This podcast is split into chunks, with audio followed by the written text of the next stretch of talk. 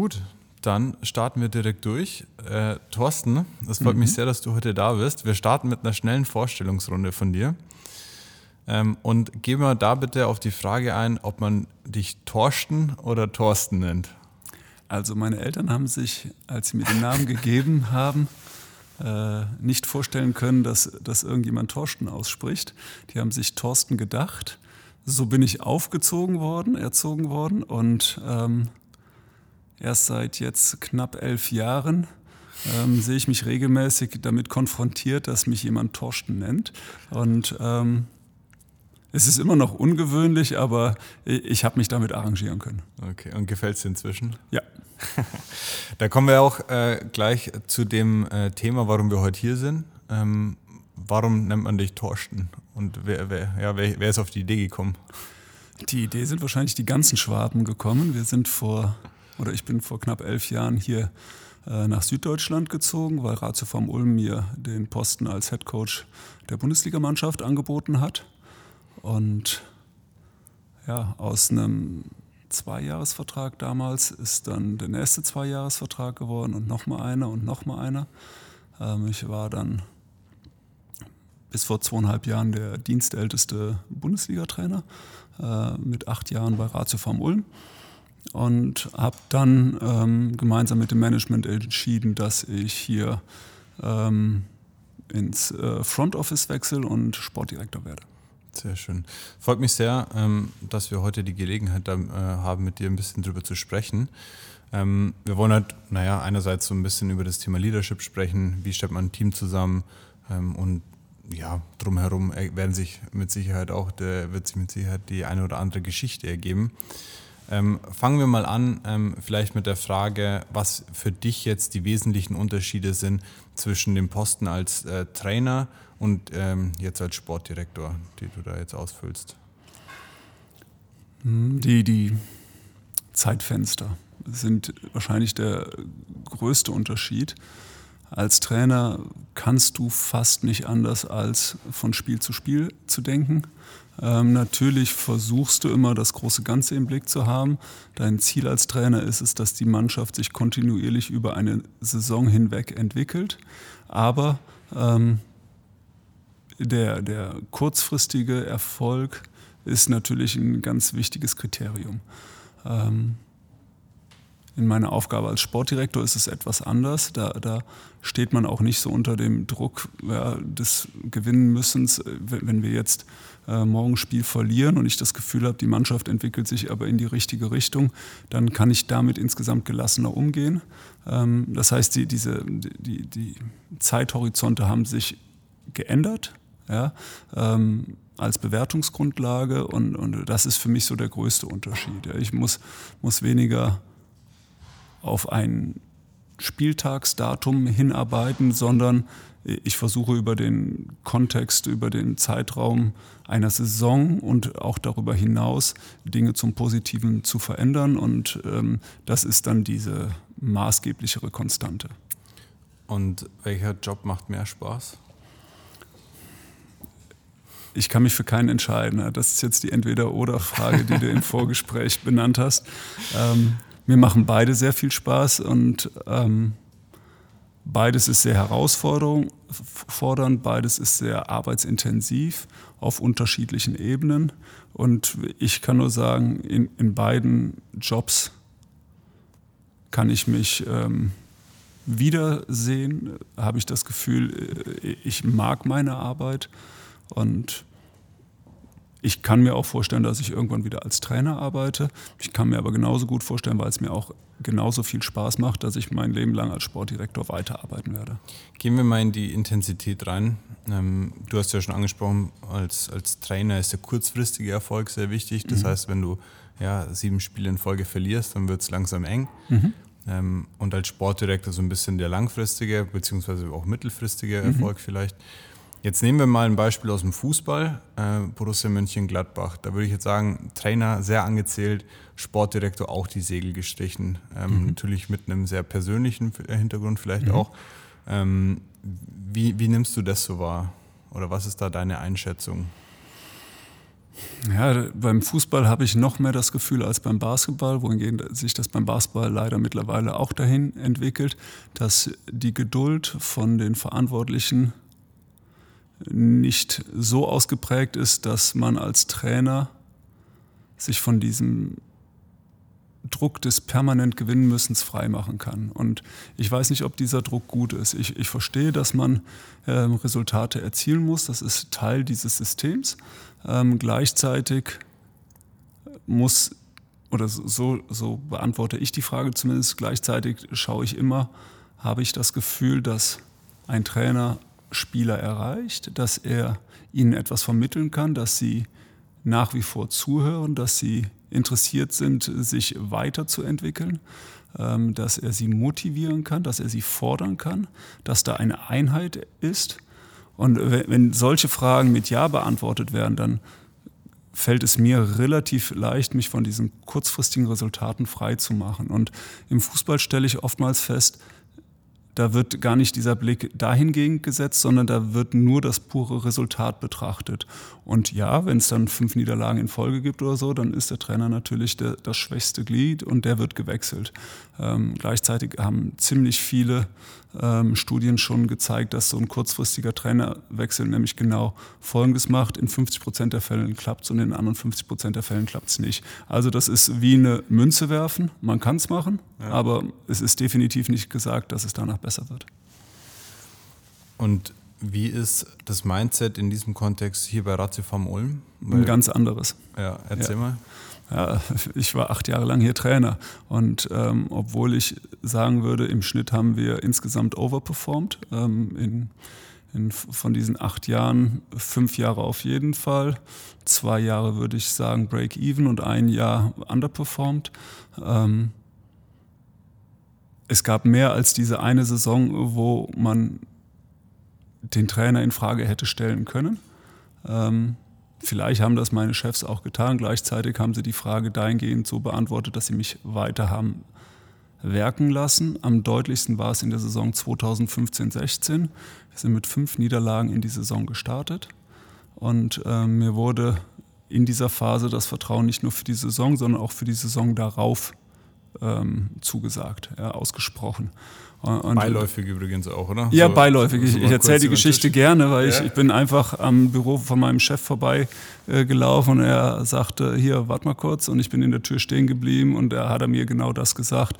Ähm, nur, dass du Bescheid weißt, du bist auch für die Kaderzusammenstellung der nächsten Saison äh, des nächsten Teams verantwortlich. Und, und das, war, das war ein Vertrauensbeweis, das hat mir den Rücken gestärkt und das sorgt dann natürlich dafür, dass weitere Entscheidungen, die man als Trainer natürlich in vielfältiger Weise treffen muss, mit mehr Selbstsicherheit gefällt werden. Ja, und, ähm, Konsequenz, vielleicht nicht äh, unmittelbare Konsequenz, aber Konsequenz in der Saison war, wir haben noch ein, zwei, äh, genau gesagt zwei Kaderveränderungen vorgenommen und sind dann mit dem gleichen Kader, der äh, 05 gestartet ist, in die Finals eingezogen und waren das zweitbeste Team der Saison. Jetzt hast du ein paar Mal die Kaderzusammenstellung erwähnt. Wie stellt man denn sein Team zusammen? Wenn du jetzt ein weißes Papier hast, mhm. egal ob Basketballteam, Fußballteam oder auch im, im, beruflichen Kontext, welche Charaktere oder welche, ja, welches Know-how sollte man immer so mit in diesen mhm. Lostopf bringen? Das kann ich dir so nicht beantworten. Für mich ist dann ganz entscheidend, gewisse Parameter kennenzulernen. Zum einen die Zielsetzung des Vereins, ähm, zum anderen die DNA des Vereins. Was macht diesen Verein aus? Was sind für ihn äh, unverhandelbare Werte? Und erst wenn die klar für mich sind, dann kann man schauen, was passt denn zu dieser DNA, was passt zu dieser Zielsetzung.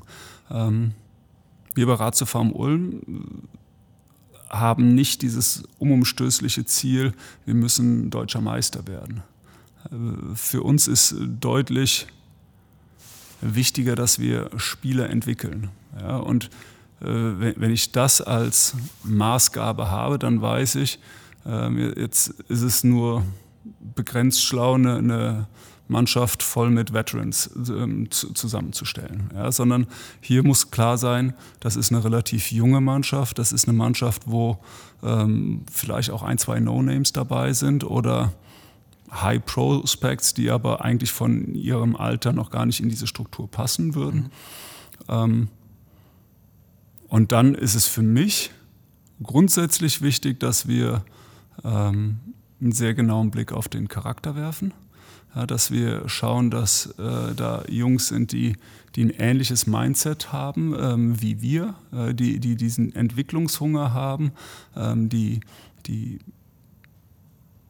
mutig sind, die kreativ sind, die aber, äh, die, die, sollen auch durchaus eine, eine, eine, klare, starke Persönlichkeit haben, aber gleichzeitig ähm, sich auch als Teamspieler sehen. Ja, das, das ist so ein schmaler Grad. Du willst äh, Individualität, du willst Kreativität, du willst Eigenständigkeit und gleichzeitig erwartest du aber auch Teamfähigkeit. Mhm. Ja, und das im Vorfeld abzuprüfen ist nicht leicht und da, da lagen wir mit Sicherheit auch schon das eine oder andere Mal ähm, verkehrt. Aber gleichzeitig äh, sind das Dinge, die auch schwer zu verhandeln sind. Also wenn ich das Gefühl habe, ähm, da folgt jemand ausschließlich seinen eigenen Interessen und die, die, die decken sich nicht mit den Interessen des Vereins, da, dann ist es schwer, da, äh, aus so einem Spieler alles rauszuholen und ihn in dieses Team zu integrieren. Es ist wirklich nicht leicht, ähm, das zu evaluieren. Ist ja auch mhm. im Business-Kontext, wenn man sagt, ja. man rekrutiert. Ähm, ebenfalls nicht leicht, um diesen charakterlichen Fit ähm, zu checken. Deswegen, äh, klar, die nächste Entweder-Oder-Frage. Ähm, ja, bist du eher Statistiker oder Bauchmensch? Ja, wenn du dachtest, ich gebe dir jetzt eine von beiden ähm, Auswahlmöglichkeiten, äh, Antworten, ich bin beides. Mhm. Ähm, Basketballer sind fast grundsätzlich schon sehr zahlengetrieben. Ja, wir lieben Statistiken. Ja. Ja, ähm, und das geht mir genauso. Also ich, ich, nehme Statistiken in einem großen Maße als Bewertungsgrundlage und gleichzeitig stelle ich immer wieder fest, der, der, den entscheidenden Ausschlag, den hole ich aus dem Bauch.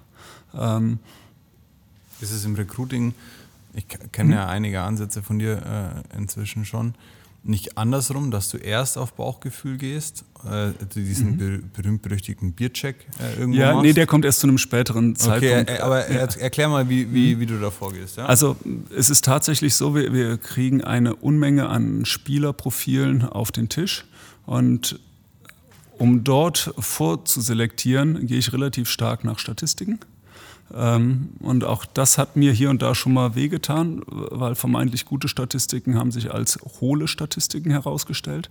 Ähm, aber da muss man einfach sein, sein, seine ähm, eigenen Algorithmen ein bisschen schärfen.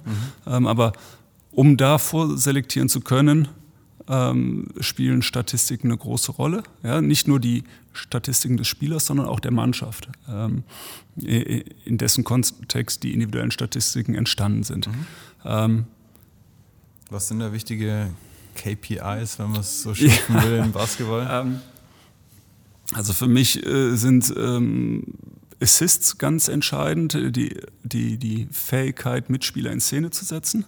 Ähm, äh, ich tue mich schwer damit, Assists nur auf den Point Guard runterzubrechen, sondern Assists müssen in meinen Augen auf allen Positionen entstehen. Das heißt, wenn ich einen Center habe und der im Schnitt zwei Assists pro Spiel hat, dann, dann, dann macht es mir Spaß, mich weiter mit dem zu beschäftigen. Mhm. Ähm, wenn ich einen Shooting Guard habe, der unter einem Assist ist, dann müssen wir nicht reden. Ja? Ähm, da, dann fällt der möglicherweise gleich schon durchs äh, Raster. Ähm, und wenn wir dann deutlich weiterkommen, dann geht es ja irgendwann in ein persönliches Gespräch. Und bei diesem persönlichen Gespräch äh, fällt dann die, die ähm, Bierregel äh, ins Gewicht. Und bei mir heißt die Bierregel nichts anderes. Ich muss nach diesem Gespräch ein positive, die, die Frage, ob ich mit diesem Spieler einen Kneipenbesuch durchführen könnte und einen ganzen Abend mit ihm ein paar Bier trinken könnte, ob ich diesen Abend dann genießen würde. Diese Frage muss positiv beantwortet werden, ansonsten möchte ich den Spieler nicht verpflichten. Und das ist eigentlich auch ganz einfach zu erklären. Wir verbringen so viel Zeit mit den Spielern, wir arbeiten ähm, so intensiv zusammen. Ich möchte einfach nicht mit jemandem tagtäglich zusammenarbeiten müssen, den ich auf einem persönlichen Level nicht sonderlich sympathisch finde, nicht angenehm finde. Ich glaube, dann ist eine Barriere von vornherein gegeben, die ist nur ganz schwer zu überbrücken die ganz schwer zu überbrücken ist. Ich habe die Erfahrung in der Tat auch einmal gemacht. Da habe ich mich über die Bierregel, über meine eigene Bierregel hinweggesetzt und habe gesagt, nee, wir nehmen den Spieler trotzdem. Ja, wir finden gerade keine bessere Alternative. Und das Ende vom Lied war, dass wir den, das Vertragsende nicht abgewartet haben, sondern uns von dem Spieler vorzeitig getrennt haben. Ja, und ähm, logische, logisches Learning für mich, in Zukunft immer auch auf die Bierregel hören. Das heißt, ich bin Statistikmensch und ich bin Bauchmensch. Klassisch, äh, klassische Antwort, es kommt drauf an. Ja, genau. Ich hätte Jurist werden können. und wenn du dein Team gefunden hast, mhm. ähm, ab, oft ist es ja auch so, im Fortlaufen verstärkt man sich auf ein, zwei Positionen. Mhm. Ich glaube, das, das ist auch immer sehr attraktiv, wenn mhm. ein Team äh, eine gewisse Konstanz hat und mhm. geringe Fluktuation vielleicht mit am, am Start ist. Ähm, wie führt man ein Team?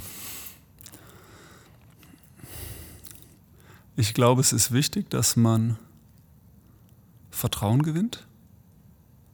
Vertrauen in die ähm, Entscheidungsfähigkeit.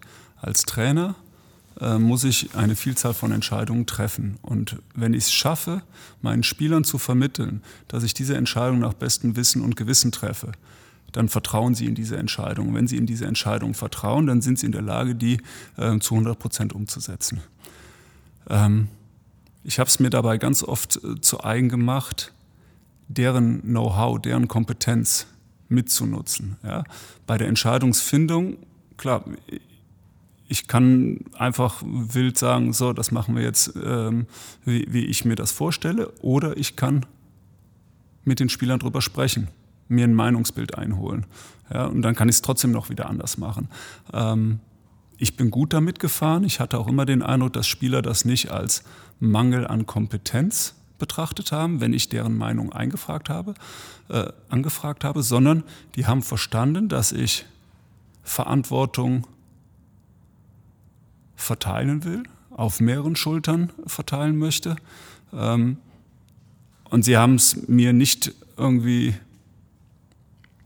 übel genommen oder als Schwäche ausgelegt, naja, der will selbst gar nichts entscheiden, deswegen sollen wir jetzt mitdenken, sondern sie haben verstanden, das ist im Sinne des, des großen Ganzen, nämlich die beste Entscheidung zu finden. Und mir war es immer wichtig, dass die Spieler nicht reine Befehlsempfänger sind, sondern kreativ, offensiv mitarbeiten. Ja, weil, weil eins ist auch klar, wir müssen alle an einem Strang ziehen. Und wenn, wenn ich dieses ihnen vorlebe, dann ist es natürlich auch deutlich leichter für sie, da mitzumachen. Ähm, und wie macht man das? Also wirklich mal, ich, diese Fähigkeit ist, glaube ich, enorm wertvoll, macht wirklich eine gute Führungspersönlichkeit aus, dass man da Verantwortung verteilt, die Teamplay oder Teammitspieler da in die Entscheidungsfindung mit einbezieht, aber eben nicht Gefahr läuft zu sagen, ja, so der, der Chef weiß, der, der checkt es nicht. So, der ist, der ist nicht fähig. Und deswegen naja, also man, man muss in, in, den, in den richtigen Augenblicken konsequent sein. Mhm. Ähm, ich habe mit Sicherheit nicht in der 37. Minute eines Spiels äh, einen Stuhlkreis aufgestellt und gesagt, so, was wollen wir denn jetzt machen? Ja? Sondern in diesen Phasen habe ich einfach entschieden. Ähm, die Basis solcher Entscheidungen wurde früher gelegt, nämlich in einer Teambesprechung zwei Tage vor der Begegnung, als wir gesagt haben, wie seht ihr das? Macht es Sinn, dass wir hier in dieser Phase aggressiv in der Verteidigung sind oder wollen wir nicht lieber ein bisschen den Gegner kommen lassen? Ähm, also man muss den Zeitpunkt auswählen, wo man Verantwortung übergibt, wo man Demokratie walten lässt. Aber in, in gewissen Phasen konsequent sein, ja, nicht zögerlich sein, ähm, selbstsicher sein ist, ist ganz entscheidend und dann, klar, dann, dann nehmen die Spieler einem das auch ab. Ja, ähm, wenn ich zögerlich bin, wenn, wenn ich denen das Gefühl vermitte, ich bin mir gerade nicht sicher, ob das überhaupt die richtige Entscheidung ist, ja, dann fressen sie einen auf. Ja, ähm, die Grundlage habe ich während der Woche gelegt, indem ich sie habe mitentscheiden lassen, was taktische Dinge anging, auch was, was Trainingsinhalte, was Trainingsumfänge angeht. Ähm, in der Spielsituation selbst ähm, bin ich ganz gefordert und ähm, da, da, muss ich vorgehen, da muss ich mit Sicherheit vorgehen und dann kann ich mir auch sicher sein, dass sie mir folgen. Wie überträgt man jungen Spieler Verantwortung, wo du sagst, das ist ein talentierter Bursche, mhm. ähm, in dem sie, oder natürlich auch äh, talentierte Frau, äh, mhm. wollen wir die, die, die Frau natürlich in der Sportart nicht ausschließen.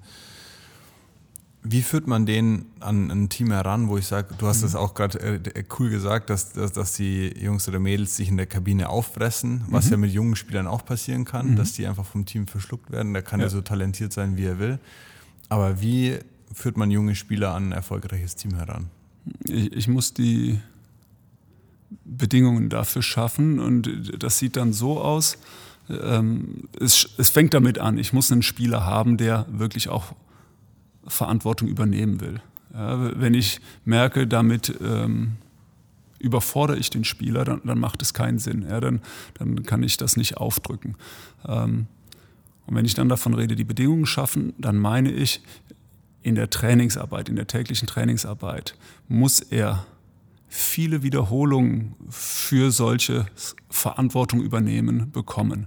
Ähm, ich habe es oftmals festgestellt, ich habe sehr viel hospitiert bei anderen Trainern, da, dass nur die vermeintlichen Starspieler in verantwortungsvolle Positionen in Trainingseinheiten gesetzt werden. Warum? Weil die ja auch am Wochenende Verantwortung übernehmen sollen. Ähm, so war klar, das Einzige, wie ein junger Spieler lernen kann, ist, indem er sich abschaut. Ich glaube aber, es ist deutlich wichtiger, dass er es selbst erfüllt, indem er es macht. Äh, meine Trainingseinheiten waren dadurch ähm, wahrscheinlich ein bisschen anders aufgestellt. Ich habe oftmals auch den vermeintlichen Starspieler ähm, am Nebenkorb kurz geparkt und gesagt, schau erst mal zu und habe deutlich mehr mit den jungen Spielern an Entscheidungen treffen gearbeitet.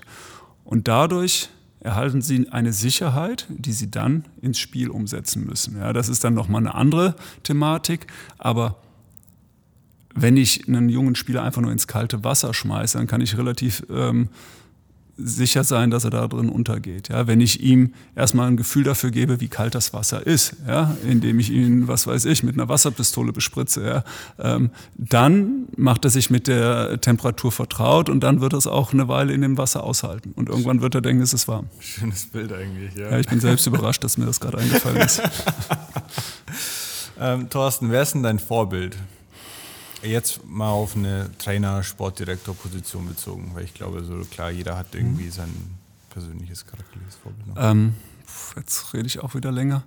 Ich weiß, als ich als Trainer begonnen habe, war es Dirk Bauermann, der, der ähm, viele Jahre in Leverkusen gearbeitet hat, extrem erfolgreich, die meisten ähm, deutsche Meisterschaften gewonnen hat, später dann bei der Nationalmannschaft auch sehr erfolgreich. Ich durfte auch ähm, ein, zwei Sommer für ihn arbeiten ähm, mit Sicherheit einer, der mich ähm, als Trainer geprägt hat. Und wenn ich jetzt so auf diese, diese Welt des äh, Mannschaftssports schaue, dann, dann gibt es nach wie vor sehr viele Persönlichkeiten, die mir imponieren und in besonderer Weise wahrscheinlich gerade Thomas Tuchel, ähm, der, der einen spannenden ähm, Werdegang hat, der, der extrem erfolgreich ist, auch sehr ehrgeizig und mit unkonventionellen Methoden es schafft, ähm, Spieler intellektuell zu, zu, zu, fordern und fördern. Und das ist so jemand, ähm, von dem ich gerne noch, noch mehr lernen würde. Stichwort Lernen. Wie hast du so deinen eigenen Führungsstil für dich gefunden? Weil irgendwann gab es ja mal den Zeitpunkt, mhm. da wurde zu dir gesagt, wahrscheinlich hier der Andreas, Thorsten, ich will dich als Head Coach. Mhm. Ähm, warst du da die geborene Führungspersönlichkeit? Wahrscheinlich nicht. Man lernt mhm. kontinuierlich dazu, aber. Ich ja, bin es jetzt immer noch nicht. Ähm. Du machst einen ganz guten Eindruck. also die Erfolge sprechen ja auch irgendwo für dich. Aber ja, wie bist du da ursprünglich rangekommen, als zum ersten Mal irgendwie klar war, der Thorsten übernimmt, der Thorsten übernimmt jetzt Verantwortung? Ich habe mir da nie Gedanken drüber gemacht. Ähm, das Problem ist, zu dem Zeitpunkt, als ich die Entscheidung für mich getroffen habe, ich will Basketballtrainer werden, gab es keine Ausbildung dafür.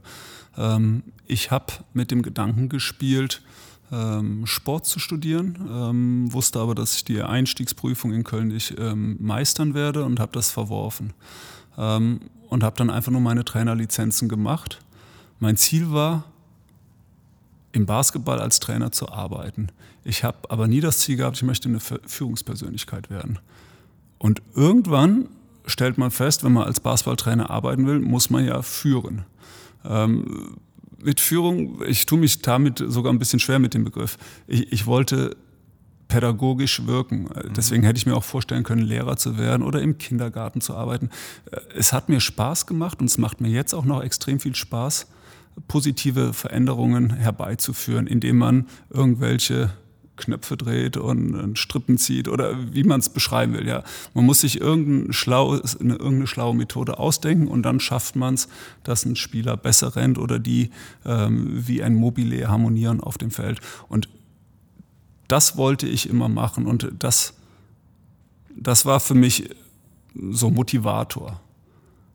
Und dass man dann irgendwann auch jemanden richtig führen muss, ja, dass man ähm, dann als Führungspersönlichkeit wahrgenommen wird. Das ist eine Begleiterscheinung gewesen, über die ich mir nie viel Gedanken gemacht habe und wie du jetzt gerade merkst, immer auch noch nicht so viel Gedanken mache. Also ich fremdel damit immer noch. Ich muss halt mit Menschen arbeiten und ich liebe es, mit Menschen zu arbeiten. Mir macht das wirklich richtig Freude und erlernt habe ich das nicht. Vieles habe ich mir wahrscheinlich bei anderen Trainern abgeschaut. Ich habe mir auch viel abgeschaut, in der Hinsicht, so möchte ich nicht arbeiten. Ja, ähm, vieles lässt sich nicht mit meiner Persönlichkeit vereinbaren. Ähm, und ich habe dann festgestellt, man, man sollte sich nicht verbiegen. Mhm. Wenn, wenn man einen eher demokratischen Ansatz hat, dann sollte man nicht versuchen, nur weil ein anderer Trainer über den diktatorischen Stil erfolgreich war, den zu kopieren. Das wird, da wird man scheitern. Ja, man soll so bleiben, wie das Naturell eines Menschen ist. Und dann hat man Chancen, auch als Führungspersönlichkeit wahrgenommen zu werden, glaube ich.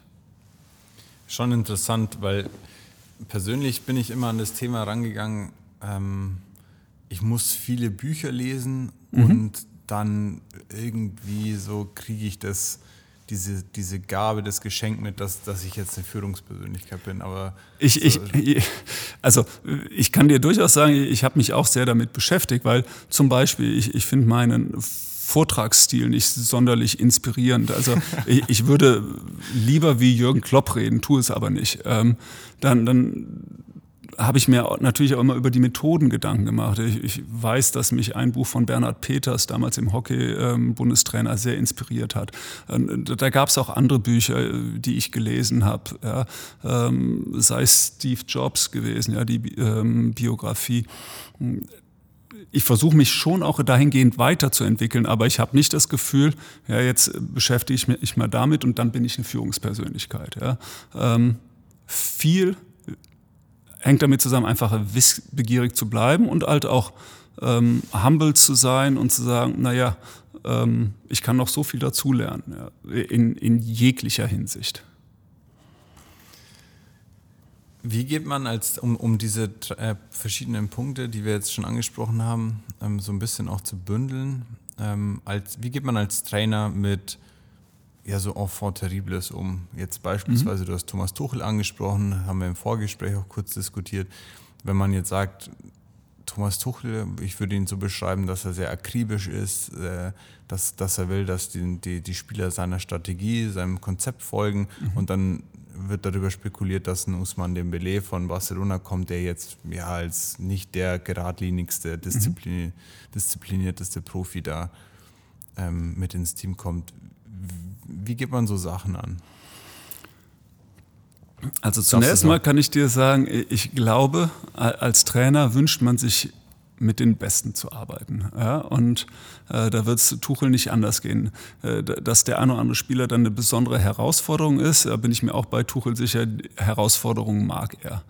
Ähm, diese absoluten Topspieler, die haben etwas, was man nicht greifen kann, was man nicht trainieren kann. Das ist tatsächlich sowas wie eine gottgegebene äh, Gabe.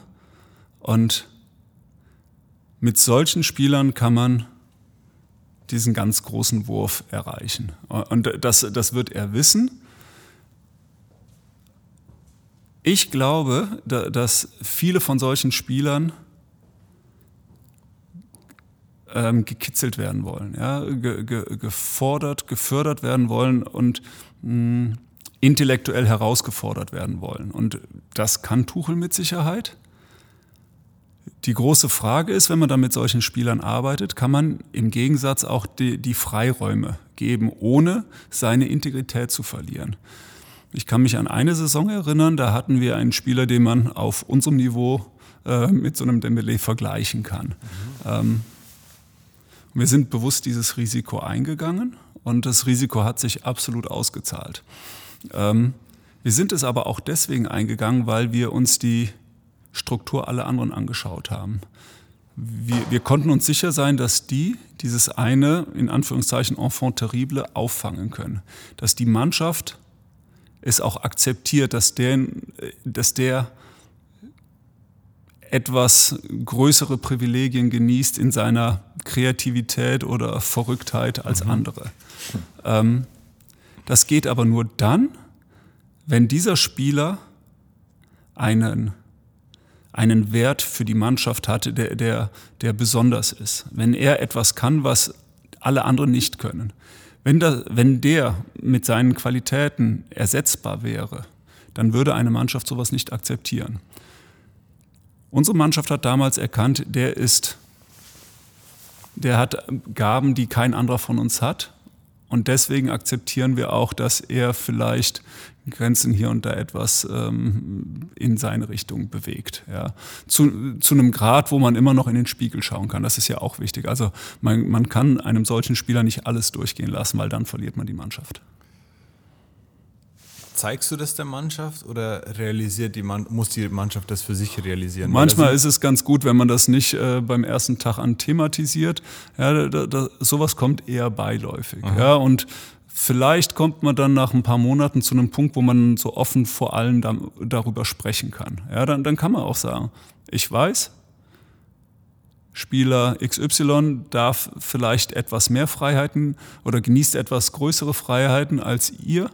Das hat folgenden Hintergrund. Ich will euch das erklären. Mhm. Ja, ähm, ich finde diese Ehrlichkeit und Offenheit ganz wichtig. Das wird teilweise auch wiederum als Schwäche ähm, betrachtet, aber ich muss ja also ich bin ja weniger ein, ein Basketballkenner als ein Manager. Ja, ich muss ja Menschen managen. Ja, und ich habe die Erfahrung immer gemacht, dass Offenheit ganz wichtig ist. Ja, wenn, wenn der Spieler das Gefühl hat, ja, der, der treibt da seine Spielchen mit mir, ja, dann, dann, dann, dann hat er größere Probleme, mich zu akzeptieren und respektieren, als wenn ich äh, mit Offenheit und Ehrlichkeit an die Sache rangehe drehen wir das Ganze mal um. Du hast jetzt einen Spieler, wo du weißt, das, das ist ein Genie, der kann's, mhm. aber ist, eine, ist ein fauler Hund. Mhm. So lässt er einfach schleifen, mhm. spielt mit seiner Karriere, was auch immer, er ernährt mhm. sich schlecht und so weiter. Sagst du da, oder wie gehst du an den ran? Nimmst du den gar nicht mit ins Team, weil du sagst, der muss es, der muss es, der, das muss von sich kommen, 100% Eigenverantwortung, nur dann kannst du erfolgreich sein? Oder kann man, wie weit geht man und sagt so, komm Junge, du kriegst es ja. Du musst ihn mit irgendwas triggern. Ja, ja. Du, du wirst ihn nie so ganz auf die Spur bekommen. Ja? Und wenn er meint, nach einem Spiel zu McDonalds gehen zu müssen, äh, dann, dann wirst du ein Stück weit damit leben müssen. Du wirst es nicht ändern können, aber du so ein paar nicht verhandelbare Dinge musst du einfordern. Und wie du die einforderst, das ist halt die große Kunst. Ja, mit manchen Sachen kannst du ihn dann wirklich triggern, ja, äh, wenn du ihn vor Herausforderungen stellst. Ja, wenn du sagst, ja gut, aber die, die 30 Dreier nach dem Training am Stück wirst du nicht treffen. Ja, vielleicht ist es genau das, was dazu führt, dass er extra Trainingseinheiten macht. Oder du sagst ihm, ja, du, du kriegst von mir einen extra Urlaub, wenn du genau diese Trainingseinheiten bringst, die ich von dir fordere. Ja. Ich, ich kann es dir so nicht sagen. Das ist auch mhm. wiederum viel Intuition, ja, in der Situation etwas auszuprobieren, was ich vielleicht vorher noch nie gemacht habe. Ja. Ähm, und auch da ist es wieder wichtig, über den Tellerrand hinauszuschauen. Vielleicht schaue ich mir eine andere Sportart an, was da erfolgreich war. Also so, so das Patentrezept kann ich jetzt hier leider nicht bringen, aber ich würde, ich würde mich auf meine Intuition verlassen und ich würde versuchen, kreativ an die Sache ranzugehen. Ja, einfach über Druck und Dominanz wirst du so einen Spieler nicht einfangen. Kommen wir zum nächsten richtig einfachen Thema. Wie geht man mit Misserfolg um? Mhm. Geht auch so ein bisschen in die Richtung, ähm, klassische Entweder-Oder-Frage, mhm. ähm, von Spiel zu Spiel denken oder mhm. so das große Ganze mit, mit lieber in Betracht setzen. Was ja für mhm. mich auch Zoom-In, Zoom-Out, mhm. ähm, diese Unterschiede da sind, ähm, strategisch denken oder operativ. Mhm. Ja, wie geht man mit Misserfolgen um? Ich versuche mich davon frei zu machen, zu sehr resultatsorientiert zu denken. Also ich versuche wenig Emotionen in die Betrachtung der Resultate zu stecken. Ja, das heißt, mich nicht zu sehr runterziehen zu lassen, wenn wir ähm, ein Spiel verloren haben und auch nicht zu sehr auf der Wolke 7 zu schweben, wenn wir ein Spiel gewonnen haben. Und versuche meine Emotionen ganz ähm, dem Prozess zu widmen. Das heißt, mit höchstmöglicher Leidenschaft den Prozess zu begleiten, ja, dort ähm, wirklich jede Form der Emotion reinzustecken, ja, ähm, Spieler zu, beizubringen, die richtigen Entscheidungen zu treffen, weil ich glaube, die werden mittelbar dazu führen, dass Resultate positiv sein werden. Mhm. Also dieses resultatsorientierte Betrachten, davon löse ich mich man schaut auf Resultate und es sorgt auch dafür ein gutes Resultat, dass man mit, mit besserer Laune morgens aufsteht. Aber dann erinnere ich mich auch gleich wieder dran, komm, morgen ist das Thema eh gegessen, dann redet keiner mehr über den Sieg. Und so sollte man halt auch mit Misserfolg umgehen. Nicht zu lang daran sich aufhängen, sondern deutlich mehr Zeit aufwenden, ähm, Handlungs- Vorschläge, Handlungsanweisungen daraus abzuleiten. Also ähm, ich erzähle das auch gerne, wenn, wenn man in irgendeinem Meeting ist und dann hat man drei Themen und ähm, die sollen alle abgearbeitet werden. Nach 45 Minuten hat man den Status quo überbordend durchdiskutiert und jeder weiß, was alles schlecht läuft. Ja? Und das hätte man auch in fünf Minuten abhandeln können. Ähm, jetzt werden die letzten 15 Minuten dafür verwendet, das Problem zu lösen. Wie, wie gehen wir das jetzt an? Und dieses Verhältnis, das stört mich. Ich, ich möchte 45 Minuten für äh, die Problemlösung aufwenden und vielleicht eine Viertelstunde, um den Status quo zu besprechen. Ähm, in dem Zusammenhang stelle ich auch oft fest, dass viel zu viele Mitarbeiter, Spieler, äh, auf welchen Ebenen auch immer, damit hadern, dass sie ja gar keinen Einfluss auf Dinge haben. Ja? Und man muss ihnen klar machen, man kann nahezu jeden Zustand ändern. Ja, manchmal ist es dann die ultimative Konsequenz, indem man sagt, nein, ich möchte nicht mehr für den Trainer arbeiten oder für diesen Verein arbeiten, aber man kann, man ist viel weniger ohnmächtig, als man denkt. Ja, aber dafür ist es wichtig, sich nicht nur ähm, daran aufzuhängen, ja, das ist schlecht und das ist blöd, sondern man muss aktiv Lösungen suchen. Da ist mir auf jeden Fall ein Zitat von Hansi Flick eingefallen. Ähm, geht in die Richtung, dass der Erfolg nur gemietet ist und die Miete jeden Tag fällig ist. Ja, auch schön. So, und der, also das, das kann man nicht kaufen, das stimmt. Genau, Erfolg kann man nicht kaufen. Und äh, ein Zitat von dir ist mir da noch eingefallen, ich glaube, das hast du gerade sehr schön erklärt, ist ähm, quasi in, an einem Projekt mit maximaler Passion heranzugehen, mhm. aber minimalen Emotionen. Ja, genau. Oder ich glaube, ich sage Moderation ähm, bei den, äh, also moderat die Resultate betrachten, eher nach dem Credo Never too high, never too low, ja. was Resultatsbetrachtung angeht, aber maximale Leidenschaft ähm, für, für diesen Entwicklungsprozess. Ja. Kann man das ähm, anderen übel, äh, übel nehmen, dass sie eben nicht mit dieser maximalen Passion herangehen? Ja, kann man. Ich fordere die ein. Ja, also ich nehme das Menschen übel. Okay. Äh, ich muss ein, ich will nicht mit Menschen arbeiten, die diese Leidenschaft nicht haben. Ja, dann machen sie was falsch. Äh, und dann sage ich, änder bitte was. Ja. Ähm, und ultimativ heißt es dann, verlass den Verein. Ich fordere diese maximale Leidenschaft ein. Ja, ich möchte nicht mit Menschen arbeiten, die äh, irgendwie die Zeit absitzen, weil sie dafür Geld bekommen, aber überhaupt keinen Sinn dahinter sehen. Jetzt sind wir natürlich an einem interessanten Punkt. Ich habe jetzt persönlich nicht den Hebel an meinen Kollegen zu sagen, wenn du jetzt nicht hier mit der äh, von mir geforderten Passion daran gehst, dann verlass bitte mein Projektteam.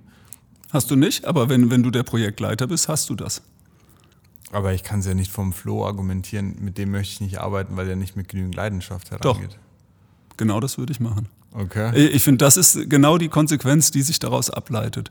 Wenn du das Gefühl hast, die arbeiten mit einer nicht ausreichenden Leidenschaft in einem Projekt, dann kann man das nicht einfach so hinnehmen. Ich halte das für falsch. Man muss Lösungen finden, die dafür sorgen, entweder anderes Personal oder dieses Personal macht eben genau das mit der Leidenschaft, die du einforderst. Und ist es dann eine 50-50-Verteilung, dass du sagst, es liegt zu einem gewissen Teil an mir, den Mitarbeiter zu befähigen? Oder Ganz genau. Also zunächst einmal würde ich auf mich schauen. Was kann ich machen? Ja. Also äh, diese, dieser Personalwechsel ist immer nur die Ultima Ratio. Ich, ich, mag Personalwechsel gar nicht. Ich möchte, das hat was mit meiner Eitelkeit zu tun, ich möchte, dass ein Spieler unter mir funktioniert. Und als allerletzte Konsequenz entscheide ich mich zur Trennung. Und bis dahin muss ich wirklich jede Hebel in Bewegung gesetzt haben. Und ich fange bei mir an. Ja. Ich sehe, dass der Spieler nicht diese maximale Leidenschaft bringt, die ich einfordere. Und dann muss ich gucken, wie kann ich den dazu bewegen. Und da gibt es halt eben nicht diese Standardantwort. Ja. Und dann muss ich gucken, was triggert den? Ja. Wie, wie kann ich den greifen? Und ich weiß, wir wünschen uns alle maximal intrinsisch motivierte Menschen. Aber es ist nun mal Tatsache, dass wir das nicht immer haben. Das finden wir nicht immer vor. Also muss ich gucken, wie kann ich das aus ihm rauskitzeln. Ja? Und, und da, da, da, da bin ich als Trainer, als Pädagoge gefordert. Das mhm. macht das ja auch gerade so spannend. Das ist ein Thema, mit dem ich mich, äh, mit dem ich mich äh, oder was mir richtig schwer fällt. Mhm. Ähm, es hat natürlich auch mit einer Extrameile zu tun, die man immer mhm. äh, da gehen will und muss, weil sowas schon äh, einen intensiven Aufwand an Beratung, an, an mhm. Kreativität erfordert. Mhm. Und da fühle ich mich oft vor eine Herausforderung gestellt. Das kann ich äh, verstehen, weil man hat ja auch nur so und so viel Energie, die man ähm, für, für die ganzen Projekte, die man hat, aufwendet. Und ich bin mir sicher, ich bin da meiner Aufgabe auch nicht immer gerecht geworden. Ja, dass äh, Spieler sich gewünscht haben, dass ich mich mehr mit ihnen beschäftige, äh, intensiver in Austausch gehe, in den Clinch gehe. Und vielleicht habe ich da auch welche verloren, weil ähm, unsere Energie ist auch endlich. Ja. Aber ich halte es für wichtig, dass man sich täglich hinterfragt habe ich alles versucht und wenn nicht, dann auch so ehrlich sein, nee, da warst du heute vielleicht zu bequem und da bist du den einfachen Weg gegangen, versuch's morgen besser zu machen. Die Überleitungen könnten heute irgendwie nicht besser sein, weil das Thema Hinterfragen ähm, würde mir eben auch noch auf der, äh, ja, auf der Seele brennen. Wie gehst du daran? An, ja, da sind wir wieder beim Thema ja, von Spiel zu Spiel denken oder in dieser Zoom-out-Perspektive strategisch. Jetzt bist du ja als Sportdirektor mhm. viel mehr auf dieser strategischen, mittelfristigen mhm. Ebene unterwegs. Aber wie schafft man es auch im Alltag, so in diesem Hamsterrad klassisch, sich zu hinterfragen und zu sagen, so, sind, wir auf dem, sind wir auf dem richtigen Weg? Danach kommen nur noch leichte Fragen. Ja, die, die ist in der Tat schwierig. ähm, also ich, ich, weiß ja, dass man das in der freien Wirtschaft mit, mit Reports ähm, regelmäßig macht, ähm, um zu sehen, ob man noch auf Kurs ist. In der Form, diese Reports haben wir nicht. Der, das ist etwas, was wir verändern wollen. Ich glaube, es ist wichtig, Basketballer, Statistikmensch, äh, mehr Richtung äh, einem Reporting zu kommen, was regelmäßig stattfindet, um eine, eine Datengrundlage zu haben, äh, die die Beantwortung der Frage unterstützt Stand jetzt ist vieles von dem Bauch erneut. Ja, habe ich das Gefühl, dass wir noch auf dem richtigen Pfad sind. sehe ich die Entwicklungsschritte, die wir vielleicht vor der Saison angesprochen haben. Ähm, aber da, das Ganze skalierbarer zu machen, das ist durchaus mein Anspruch. Und jetzt siehst du, ich habe noch nicht alles getan, was ich mir vorgenommen habe. Jetzt, jetzt kommt mein schlechtes Gewissen hervor, nur weil du die Frage gestellt hast. Sehr gut. Ähm, und Wie sieht es operativ bei dir aus? Ähm, nimmst du dir da einfach mal einen Freitag frei oder ziehst du dich da zurück und sperrst dich dann ein und sagst so, jetzt reflektieren wir mal? Oder? Nee, eben nicht. Und vielleicht ist das sogar das Schlaue. Ja? Vielleicht muss man einmal im Monat sagen, so heute nutze ich den Vormittag ausschließlich, um zu bewerten, wo sind wir gerade, haben wir die Entwicklungsschritte gemacht, die wir ähm, uns vorgenommen haben. Also äh, dieses Reflektieren mache ich eher zufällig. Mhm. Ja, das passiert halt, wenn man sich ein Spiel anschaut oder wenn man es sich nochmal anschaut in Gesprächen mit dem Trainer, mit, äh, mit, mit dem Thomas Stoll, unserem äh, ähm, Geschäftsführer. Ähm, aber so ein klassisches reflektieren, wo man sich ganz bewusst für Zeit nimmt. Das passiert bei uns im Basketball eigentlich immer erst nach der Saison, wenn man Einzelgespräche mit den Spielern führt, mit dem Trainer führt. Ähm, aber wir nehmen uns zu wenig die Zeit während der Saison. Abschließend würde ich gerne noch auf, ja, eigentlich ist es ein schöner Bogen, den wir da spannen so auf dieses Thema Nachwuchsförderung. Ähm, ich habe das Gefühl, dass ihr als Ratiofarm Ulm wirklich sehr, sehr viel tut, mhm. dass grundlegend die Menschen mehr Sport machen.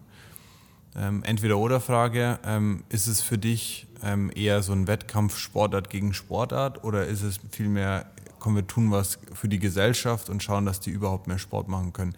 Jetzt auch nochmal mit dem Hinweis, dass wir hier im Orange Campus sitzen, der 20 Millionen plus gekostet hat ähm, ein eigenes Fitnessstudio hat, eine eigene Gastronomie hat, eigene Officeflächen, in der wir hier auch gerade sitzen, das neue Büro von 8020. Ähm, ja, wie, wie siehst du so dieses Verhältnis? Also wir haben meiner Meinung nach einen gesellschaftlichen Auftrag, gerade wenn es um Nachwuchsförderung geht. Ähm, ein Verein, der mittlerweile so etabliert ist und so viele Menschen in irgendeiner Form berührt, inspiriert, der hat die Verantwortung, gerade für junge Menschen auch etwas zurückzugeben. Und ähm, da geht es mir in erster Linie nicht darum, dass wir gucken, dass möglichst viele junge Kinder zu uns kommen, um wieder die nächsten Top-Talente aus diesem Pool zu rekrutieren, sondern ich glaube, da, da geht es in erster Linie darum, unserem gesellschaftlichen Auftrag gerecht zu werden, möglichst viele junge Menschen für Sport zu begeistern, weil wir einfach wissen, dass Sport auf vielfältige Ebene gesund ist. Äh, äh, auf vielfältiger Ebene gesund ist, ja, sowohl körperlich als auch psychisch. Ähm, dass diejenigen, die im Nachwuchsbereich Leistungssport betrieben haben, auch in der Regel gute Chancen später im Berufsleben haben. Das kommt nochmal dazu. Ja. Aber ähm, allein diese vielen positiven Emotionen einem zu geben, das ist uns sehr wichtig. Und da ist es zweitrangig in der Tat, ob es Basketball ist oder, oder Tischtennis oder Volleyball. Ich glaube, Mannschaftssport hat einen so wichtigen ähm, ähm, Ansatz für, für junge Menschen, dass sie, ähm, dass sie ja, Werte fürs Leben kennenlernen, auch ihr eigenes Wertesystem entwickeln, ähm, das an Teamsport kaum ein Weg vorbeiführt. Aber wenn es dann nicht der Teamsport ist, dann wünsche ich mir, dass sie in einem ähm, Orchester Musik machen oder dass sie bei der Freiwilligen Feuerwehr gemeinschaftliche Aufgaben lösen. Ähm, Gemeinschaft als solche ist extrem wichtig und die Werte, die da übermittelt werden, die auch beim Basketball bei uns übermittelt werden, die, die werden Menschen fürs gesamte Leben helfen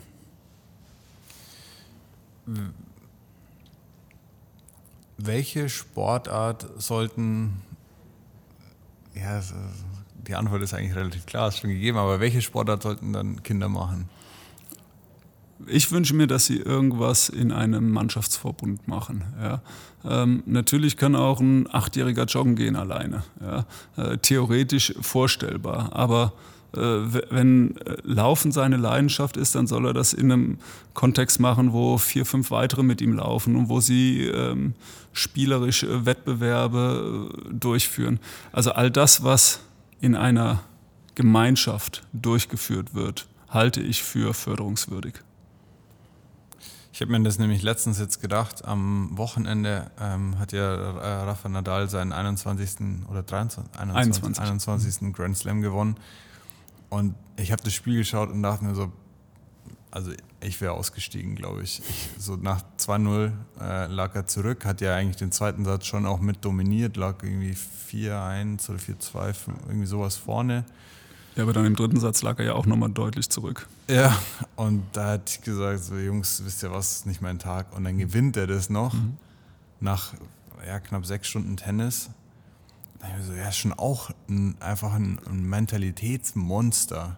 Ja. Aber ist es, ist das so gesund? Weil klar, so diese schönen Aspekte der Gemeinschaft und so, mhm. finde ich schon auch cool. Also, ich kann da jetzt nur in meine ähm, Geschichte schauen. Ja. Ich habe auf ähnlichem Intensitätslevel, was Training angeht, Tennis und äh, Basketball gespielt, bis ich so 13, 14 war. Und ähm, dann war klar, ich muss mich für eine von den beiden Sportarten entscheiden, weil die Trainingsumfänge jetzt so groß werden, dass beides nebeneinander nicht mehr möglich ist. Und da erinnere ich mich noch sehr gut an Gespräche mit meinem Vater, der gesagt hat, lieber Thorsten, für, für deine Entwicklung als Mensch ist es besser, wenn du Basketball machst. Ähm, denn ich habe beim Tennis ähm, Verhaltensweisen an den Tag gelegt, die man sich als Vater mit Sicherheit nicht wünscht für seinen Sohn. Ähm, das kann ich mir überhaupt nicht vorstellen. Um ja, äh, ich weiß nicht, ich hatte Probleme, den Schläger permanent in der Hand zu halten. Manchmal ist er halt aus meiner Hand geflogen. Ja. man schützt ja, viel. Ja, genau.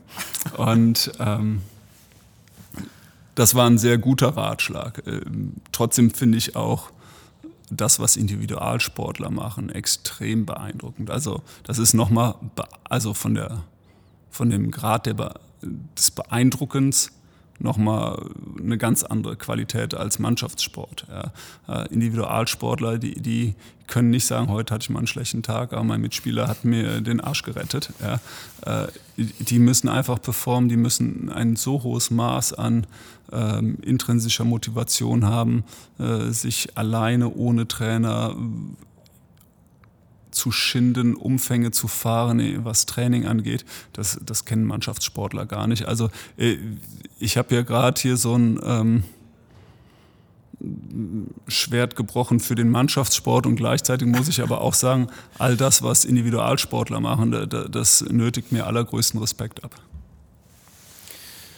Wobei, ich würde jetzt einfach mal sagen, die These aufstellen, dass Mannschaftssportler ja trotzdem Individualsportler sind. Jetzt gucken wir auf die nächste Legende mit mhm. äh, Dirk Nowitzki, wo, also. Nee, der, der, ist kein Individualsportler, der ist Mannschaftssportler durch und durch. Aber ich will ja darauf hinaus, in, in, in, also ich habe sein Buch gelesen, seinen Film geguckt und was er ja alleine trainiert, individual mit, mit, dem, mit, mhm. seinem, mit, seinem, äh, mit dem Holger Geschwindner das ist ja krass. Und ich glaube, nur dann kannst du ja auf dem Level genau. also 21 Jahre Basketball spielen, wo du sagst, ich schaffe alleine die Basis und bin dann halt noch der Teamplayer. Der genau.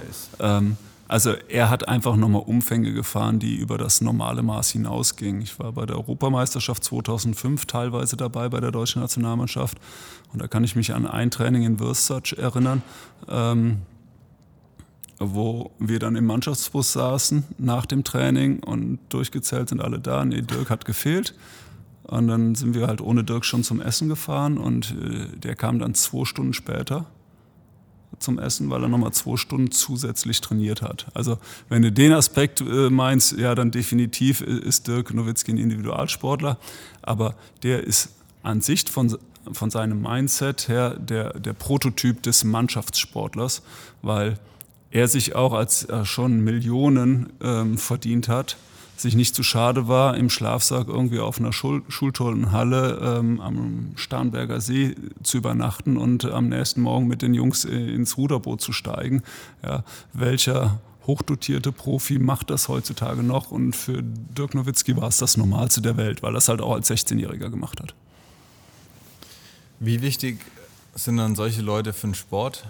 Für einen Basketballsport? Also für mich ist Dirk Nowitzki wahrscheinlich der, also man sollte ihn auf jeden Fall als einen der größten deutschen Sportler aller Zeiten erwähnen und vielleicht bin ich da nicht ganz objektiv, aber mir fällt zumindest kein größerer deutscher Sportler ein als er.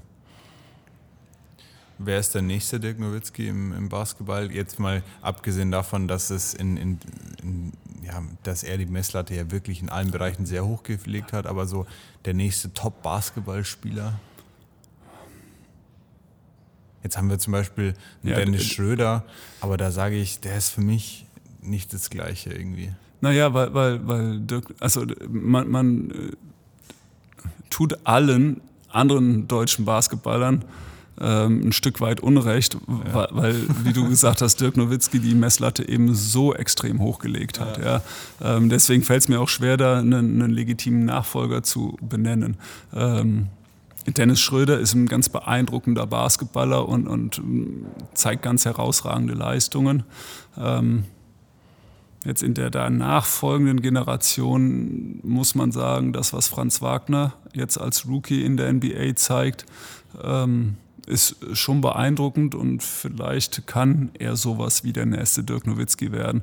Wobei ich glaube, den Vergleich sollte man eher nicht ziehen, weil Dirk aufgrund seiner Mentalität, aufgrund seiner Einstellung, aufgrund seiner Persönlichkeit ähm, einzigartig ist.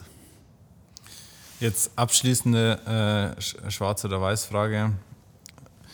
Ist ja Karriere oder Bildung? Also sportliche Karriere ähm, im, im, am Anfang fokussieren oder lieber äh, den Bildungsweg? Ganz einfache Frage, gell? Auch wieder. Ich, ich, Freund, ich will sie wieder nicht ähm, so beantworten, dass du sagst, ja, jetzt hat er es mal klar und deutlich äh, benannt. Ich glaube, ähm, sportliche Karriere geht nur einher mit Bildung. Ja, ähm, du, du kannst nur bedingt auf die Karriere setzen und Karriere machen, wenn du dieses Thema Bildung außen vor lässt. Äh, ähm, ich würde jetzt mit 46 sagen, ich bin in der Mitte dieser Bildungsphase. Ich habe noch so viel mehr zu lernen und ähm, Karriere hört auch dann auf, wenn man glaubt, man, man ist gebildet genug. Äh, Ich möchte täglich wissbegierig sein, ich möchte so flexibel bleiben, dass ich mich täglich an neue Begebenheiten anpasse, dass ich innovativ bleibe, dass ich ähm, experimentierfreudig bleibe. Und nur wenn ich das bleibe, glaube ich, dass ich auch eine Chance habe, äh, im Bereich der Karriere Schritte nach vorne zu machen. Und was sagst du dann, und jetzt wirklich abschließende Frage, was sagst du dann deinen Eltern oder jetzt äh, den Eltern von, deinen, von den Kids, die bei euch spielen, die sagen so, nee, nee, das, das ist der nächste Dirk Nowitzki, ähm, zur Not brechen wir die Schule auch ab. Ja, dann sage ich, ähm, spätestens jetzt äh, kann ich Ihnen versichern, das wird nicht der nächste Dirk Nowitzki. Ähm, bei uns ist das zumindest keine Option. Ja, ähm, wir haben uns da schon diverse Male mit Eltern angelegt. Und es ist das gute Recht der Eltern, für ihre ähm, Sprösslinge die Entscheidung zu treffen, ja, die Schule ist nicht ganz so wichtig. Aber es ist auch unser gutes Recht zu sagen, das ist aber nicht der Weg, den wir mitgehen möchten. Und ähm, wir halten es für ganz entscheidend, neben Basketball auf die Bildung zu setzen, zu gleichen Teilen. Und das ist halt auch das, was man bei Dirk Nowitzki wieder gesehen hat, der immer wieder seinen Horizont erweitert hat. Äh, Im, Im kreativen Bereich, äh, wenn ich das mitbekommen habe, er ist viel gereist, hat Dinge kennengelernt, ähm, von denen er vorher noch nie was gehört hat. Er hat Instrumente gespielt, er, ähm, auf unser Niveau runtergebrochen, Per Günther ist da auch so ein Paradebeispiel, der, der nebenher ein Studium abgeschlossen hatte, der sich mal gesagt hat, okay, ich lerne jetzt einfach Spanisch und nach drei Monaten konnte der Spanisch ähm, so fließend sprechen, dass man niemals gedacht hätte, das hat er vor drei Monaten erst begonnen. Und ähm, sich intellektuellen Herausforderungen zu stellen, ist ganz entscheidend, um die Kreativität auch im sportlichen Bereich beizubehalten. Und auch wenn man das auf den ersten Blick vielleicht beim Basketball nicht so sehen mag, ich halte Kreativität für das entscheidende Element, wenn es darum geht, Leistungen auf besonderem Niveau ähm, durchführen zu können. Spannend auf jeden Fall. Ähm, Dankeschön. spannend ist aber der, die, die, die, die letzte komplette, ich glaube, jetzt sind wir bestimmt bei einer Stunde oder so. Ich habe Ähm, keine Uhr an. Ja, ich auch nicht. Äh, ähm, also vielen, vielen Dank auf jeden Fall, dass du dir die Zeit genommen hast. Sehr gerne. Also mir, mir persönlich hat es sehr, sehr viel gebracht. Ähm, es, es, sind viele Punkte dabei, die mich zum Nachdenken anregen. Ähm, und jetzt stelle ich die abschließende Abschlussfrage. Mach's mal jetzt zur Abwechslung mal leicht. Genau. Ähm, welchen Rat würdest du dir deinem 15-jährigen Ich geben? Es ist nicht leicht. du darfst doch Da gäbe es so viel. Ja. Ähm, ich weiß, mit 15 war mein großes Ziel, Profi-Basketballer zu werden. Ähm, mit dem Wissen, was ich heute habe, würde ich anders an die Herausforderungen rangehen. Ich würde vielleicht anders trainieren. Ich würde vielleicht aber auch sagen, lieber Thorsten, du wirst es nicht schaffen. Ja? Äh, akzeptier die Tatsache und widme dich jetzt anderen Dingen. Ja? Ähm, ich weiß, dass ich mit 16 mit dem Gedanken gespielt habe, äh, für ein Jahr in die USA zu gehen. Und äh, ich habe mich dann dem Ratschlag meines Trainers ähm, angestellt und, oder ihm gefolgt, der gesagt hat, naja, so gute Trainingsbedingungen wie hier in Leverkusen wirst du nicht finden. Ähm, insofern überlegst du dir gut, ob du in die USA willst. Möglicherweise würde ich dem 15-jährigen Thorsten sagen, äh, schön, wenn man in Leverkusen gut trainieren kann, aber das, was es dir menschlich gibt, ein Jahr als so junger Mensch im, im weit entfernten Ausland zu leben, mach das lieber. Ja, und Basketball spielen ist vielleicht nicht alles. Gut, nochmal ein perfekter Ratschlag gewesen, den ich wirklich nur unterschreiben kann. Mhm. Also nochmal vielen Dank, ähm, dass, dass das geklappt hat für deine Zeit. Und dann bin ich gespannt, ähm, an welchen Projekten wir zukünftig noch arbeiten werden. Ich freue mich sehr drauf. Mit Blick auf morgen. Gut. Danke, Danke dir.